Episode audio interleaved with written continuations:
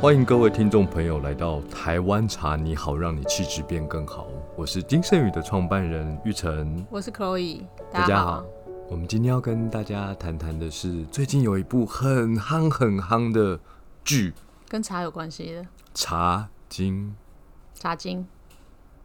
你知道为什么茶后面可以加一个“经”吗？因为以前茶叶帮台湾赚很多钱，对，对，是吗？是吗？对我有听过以前前几集有没有讲过一些台湾茶的历史嘛？就是以前呃，台湾有很大宗的出口是就赚外币这件事情是茶叶，对，现在帮台湾赚很多钱的叫做晶圆，但是在过去呢，半导体晶圆，台积电，你有买台积电的？没有我买不 起，因为它六百多块。虽然现在可以零股，但是我买没有，我没有买那个。那在过去呢，其实有好长好长一段过程，都是靠茶叶这个东西帮台湾赚了很多很多的钱。就是台湾人也有很多人是以茶叶为生啦，嗯，就是种茶、制茶、对卖茶。对，你想想看哦，台湾有这个历史，大概从什么时候开始？你想得到的，清朝嘛。差不多、啊，因为以前不是有说过清朝的时候茶树来到台湾，是那对对个时候对嘛对，从福建来到台对对湾对，然后就开始种茶嘛。所以经过了清代哦，然后台湾也被日本人统治过嘛，哦，对，我们就叫日据时期，然后再到民国，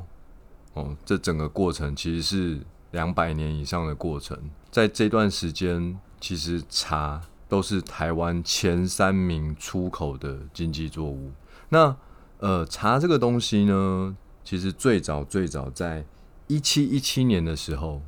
有一本书叫做《诸罗县志》，诸罗就当时清加代一啊对台湾的一个称呼哦“诸罗”，就说哎、水沙连哦，水沙连就是台湾的一些呃地名，就是哎、已经有茶了。不过那时候哦是比较像是那种野生的哦，然后呃小规模，小呃不是没它有种，没没有有规模的种植。对，没有规模的种植。那它真正是到了一个有规划的、呃有计划的要来台湾种茶，它其实已经到了一八六几年的时候，有一个买办，一个老外啦各位学妹啊没有？ ，John Dowd，约翰陶德。 好，如果你最近有在看茶经，你就知道，其实茶叶在当时，呃，都不是台湾的这些茶商直接销售到海外，嗯，都还是经过了一些洋行在台湾的一个办事处里面的一些关键角色，协助这些茶卖到海外。嗯，那某种程度就是，呃，他帮我们贸易咯。找到更多的的国家管道卖管出道去，但是他们当然中间就会在价格上有所是控制嘛，是啊，对没对对错。。所以呢，呃，一八六九年的时候啊，这个 John Dow 的约翰陶德就将二十一万斤的 Formosa 乌龙送到了纽约，那是我们出口的第一批茶。我们最近也有把茶送去纽约啦，啊，我对说啊金圣宇金圣宇，对对对对对对对我们还有真的是送到比利时，好还有还有之前应该还有送到洪都洪都拉拉斯斯，对对哦对之类的，对对对。，我觉得真是那每次这个金圣宇如果把茶卖到这些比较对我们来说比较遥远的国家，我心里都会觉得好开心。对对对，就是感谢外交部的对厚爱这样子。那呃，不过这边其实要比较特别的注意，就是说我们看到这个 Formosa 乌龙啊，它这个乌龙啊，跟我们现在所理解的那个乌龙茶是完全不一样的，完全不一样。那个时候的乌龙啊，其实是偏红茶，嗯，而且严格说起来，它更像所谓的东方美人。嗯，因为当时的这个茶园，哦，台湾的这个茶产业，它并不是以柔荪为主的，对，而且当时的台湾其实，在农药的呃取得取得没呃也有不什是那么农药吧容易，对，所以茶园多多少少都有一些所谓的害虫。那当时的人其实就已经发现了，哎、我这个茶被那个小绿叶蝉咬了，我去做茶，哎、真的很不错哎、特别是桃竹苗那边本来就有原来就存在的小绿叶产，嗯，所以那个时候卖的佛摩萨乌龙其实是很接近东方美人的茶。那你有没有听过一个故事？就是，哎、东方美人这个茶其实当时的台湾称呼它为什么？碰红得。啊，为什么叫碰红得？因为叶子被虫咬过了，做的茶竟然很好喝。然后其他人就说：“啊，你碰红啦，这怎么可能好喝呢？”是碰逢茶，碰逢茶，碰逢茶。小鸡小鸡，小吉啊小吉哦什么修吉修吉 什么东西啊？台语是休休假假，客家话是小吉小吉小吉小鸡小鸡，小吉，对对对，所以如果你看到《茶经》里面啊，他在讲说啊，我们这个日光这边的这个茶什么呃特别的香啊，特别品质特别好啊，然后其他慢慢的都有带到，都是虫咬茶，就是啊 Anna Day 嘛。对，就是 Anna Day。Anna 就是小绿叶蝉的台语的名字。但客 Anna 家话我不会讲，我没有学到。会不会？他也没讲。他有讲啦，只是他讲太快了，哦就是就是学不起来。对对对，所以虽然我们好像有时候你去看一些什么呃，参观一些博物馆啊，你会看到那个当时出口的那个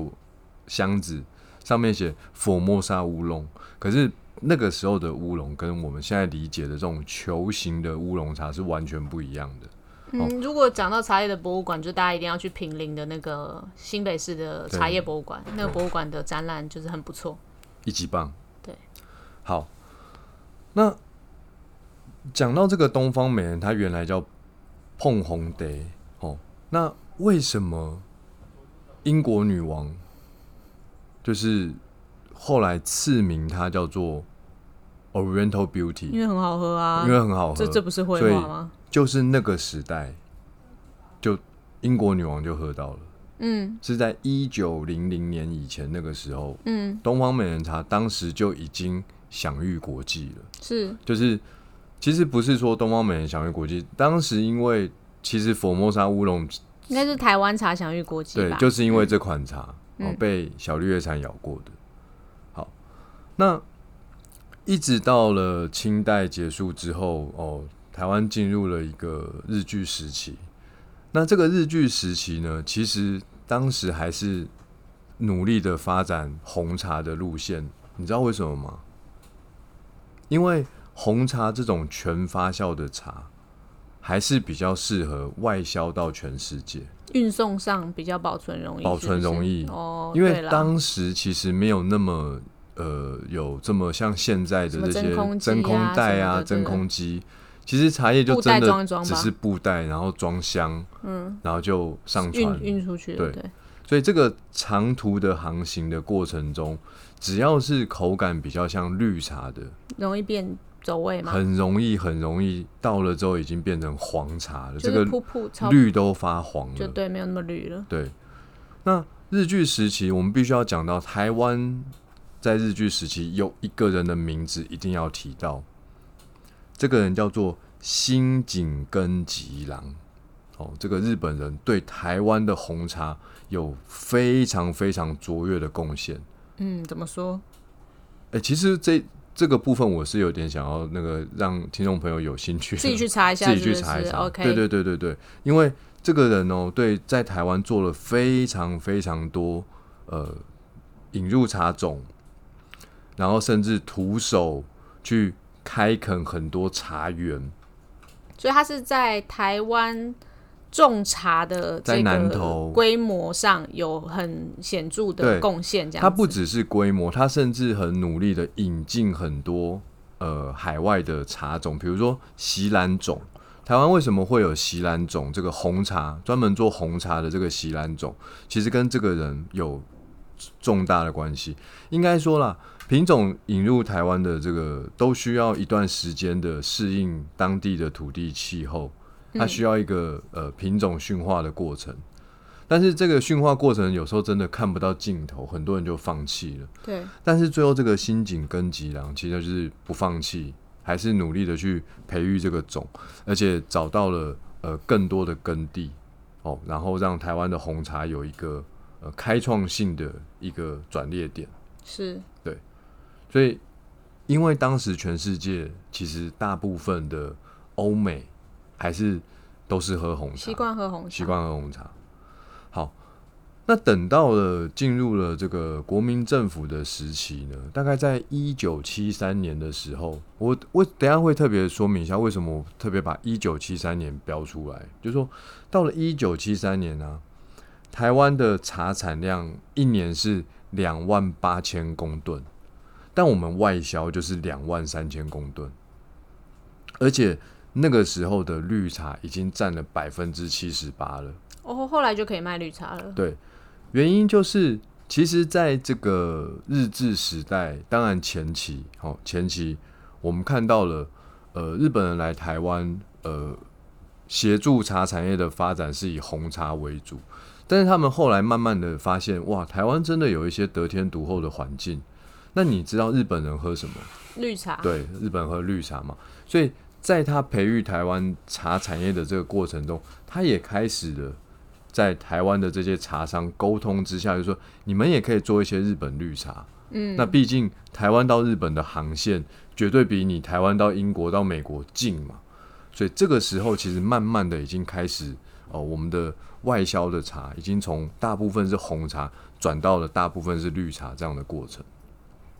令长，你要帮大家复习一下红茶跟绿茶有什么不一样？一个是绿的，一个是红的，你看那个红绿灯就知道了嘛。是，对，所以乌龙茶是乌龙茶是绿个跟红的之间的那个叫做青茶，黄灯就对了。黄灯，但是它所以不是黄茶，是黄灯。对，所以其实台湾现在大部分我们常喝到的茶大都是黄清茶，几乎几乎嗯几乎都是清茶。那像日本绿茶那样子完全不发酵的才是绿茶，绿茶台湾绿茶非常的少，常那地红茶少就是完全的发酵对，茶汤也是比较亮红色的，对，就是红灯啊。所以就以红绿灯来想象一下，红茶、清茶对，跟一个是绿茶啊不，发酵的绿茶，一个是全发酵的红茶，全发酵红茶。那介于这两者之间的就是半发酵的清青茶。。那台湾茶是以这为台湾主的当然也有一些红茶，也有哦一些绿茶，也有一些绿茶，但是台湾的绿茶其实就是更少，红茶相对来说还比绿茶多。那最多的就是清茶。其实你绝大部分在市面上听到的这些茶的名字都是清茶，台湾茶的名字。从东方美人啊、洞顶啊、包种啊、高山茶、啊、金萱啊、四季春、四季春全部都是清茶。是，所以这个就是台湾茶产业发展的历史嘛，从外销代工到内销的一个历对程，。它是一个代工到品牌的过程。那我正要开始讲，为什么它慢慢的从外销转到了内销。嗯，刚刚提到了一个很关键的年份，一九七三1973年对，那一九七四年到底发生了什么事呢？全世界发生了，我们那时候都还没出生，哦，好，好我再回想我是上网查的。 ，OK，那个时候发生了全球的能源危机。嗯，能源危机之后呢，其实全球的消费就开始紧缩了。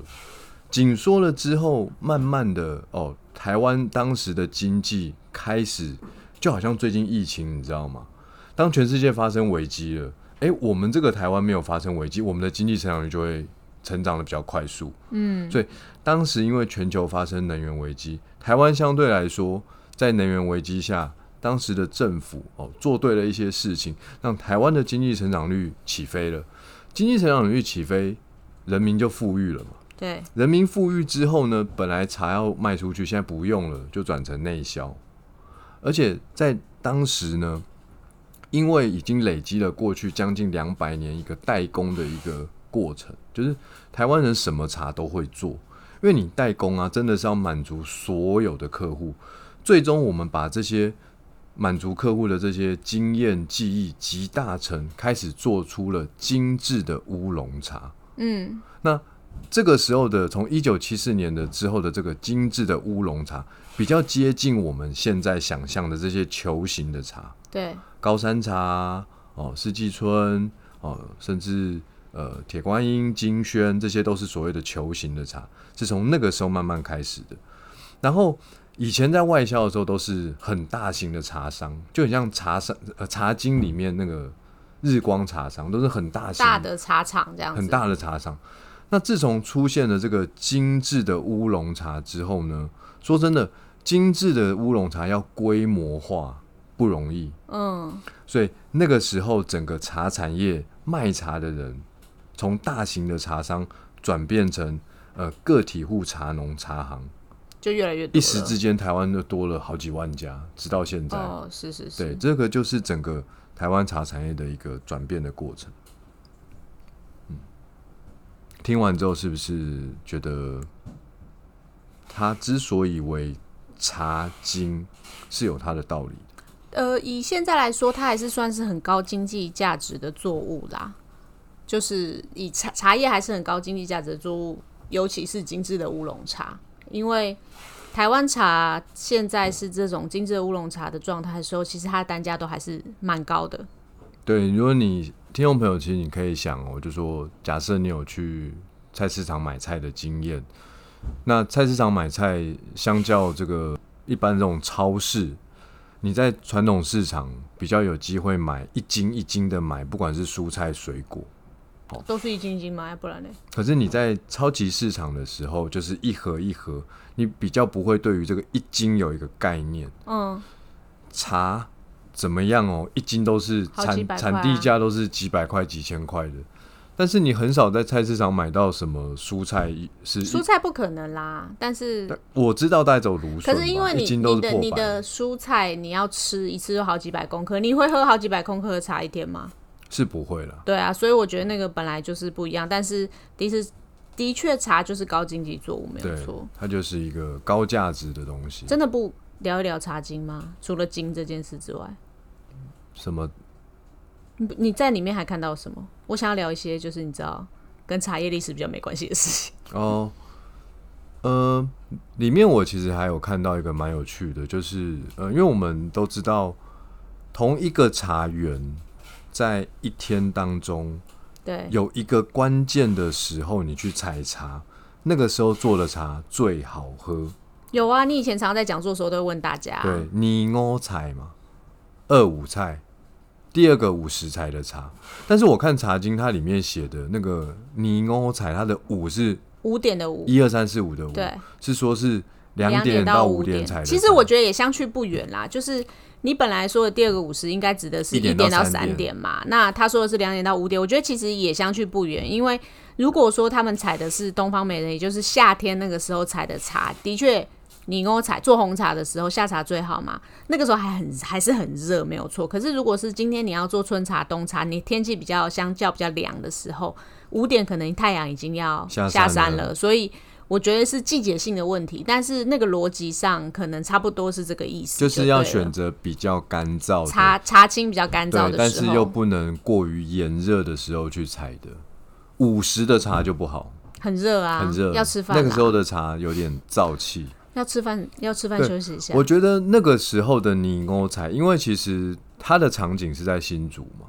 对啊，他在北浦，对北埔。那新竹那边的山跟现在台湾的高山相比，海拔其实还是有很大的落差。如果说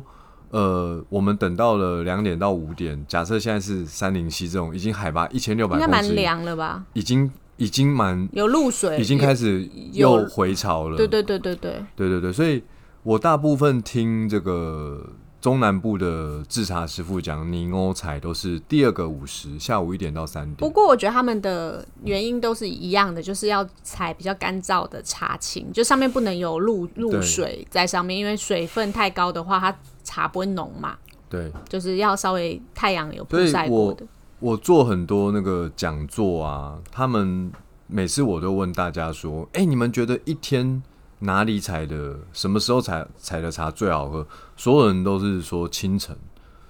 那个很多广告都是我要采在清晨的第一道曙你说光的，是 Vivian 吧？对。但事实上，清晨就是最潮湿，但是的确，清晨的茶园很美，这样很讲美好了，啦就是很漂亮。拍照很美、啊。对对对对对，可是真的茶很是漂亮。对，应该说不会最好喝的，不会最好喝的是最好喝的时候，但是就是最好喝的时候就是两点左右啦，两点两三点那个时候是最好喝的，就是柠欧嗯茶。尼欧采。对，好，如果因为茶经现在还没播完呢，等到所以嘞在这个过程中，如果我们再看到哪一些呃，它里面有提到的茶的一些小故事，但是其实它需要透过一些时代上的这个，因为茶产业是不断的在演进的嘛，有一些什么这个时代上的这个演绎，我们再跟大家分享。我们一定要一直讲茶吗？但我觉得里面那个小吉的衣服也蛮好看的、啊。小吉的衣服蛮好看你哦的，好像不太在意小吉的衣服，我不太在意小吉。那你在意连俞涵本身就是仙女了，她穿什么都是仙女。啊啦？那你在意那个他爸的西装吗？我觉得那个时代其实像她那样子穿着的一些士绅啊，是非常重视自己的形象的。不过我觉得他的美术场景真的设计的很好看，还有一些就是就是我特别喜欢看到他们在厨房里，就是你知道，就是讲一些八卦她的时就候。在那个北浦那个老宅啊那个拍可以的啊，那个是一个古迹，是可以开放参观的啊，对就啊对啊是对啊江阿兴的洋楼。对对对。我之前去北浦的时候，好像也有进去看一下。那听众朋友，你现在如果去北浦，就是有很多东方美人茶都对都可以购买，对啊，都可以购买吗？不是不是，就是蛮说贵的有有卖有卖，对对对，还是喝喝到好喝再买，喝到好喝对再买啊，。但北浦那边出产就是最东著方美名的人就是茶东方美人茶，就欢迎大家也可以除了看茶经之外，也可以到北浦去走一走。其实北浦那边的山蛮漂亮的。好，那今天这一集就到这边，我是玉成，我是 Chloe，大家拜拜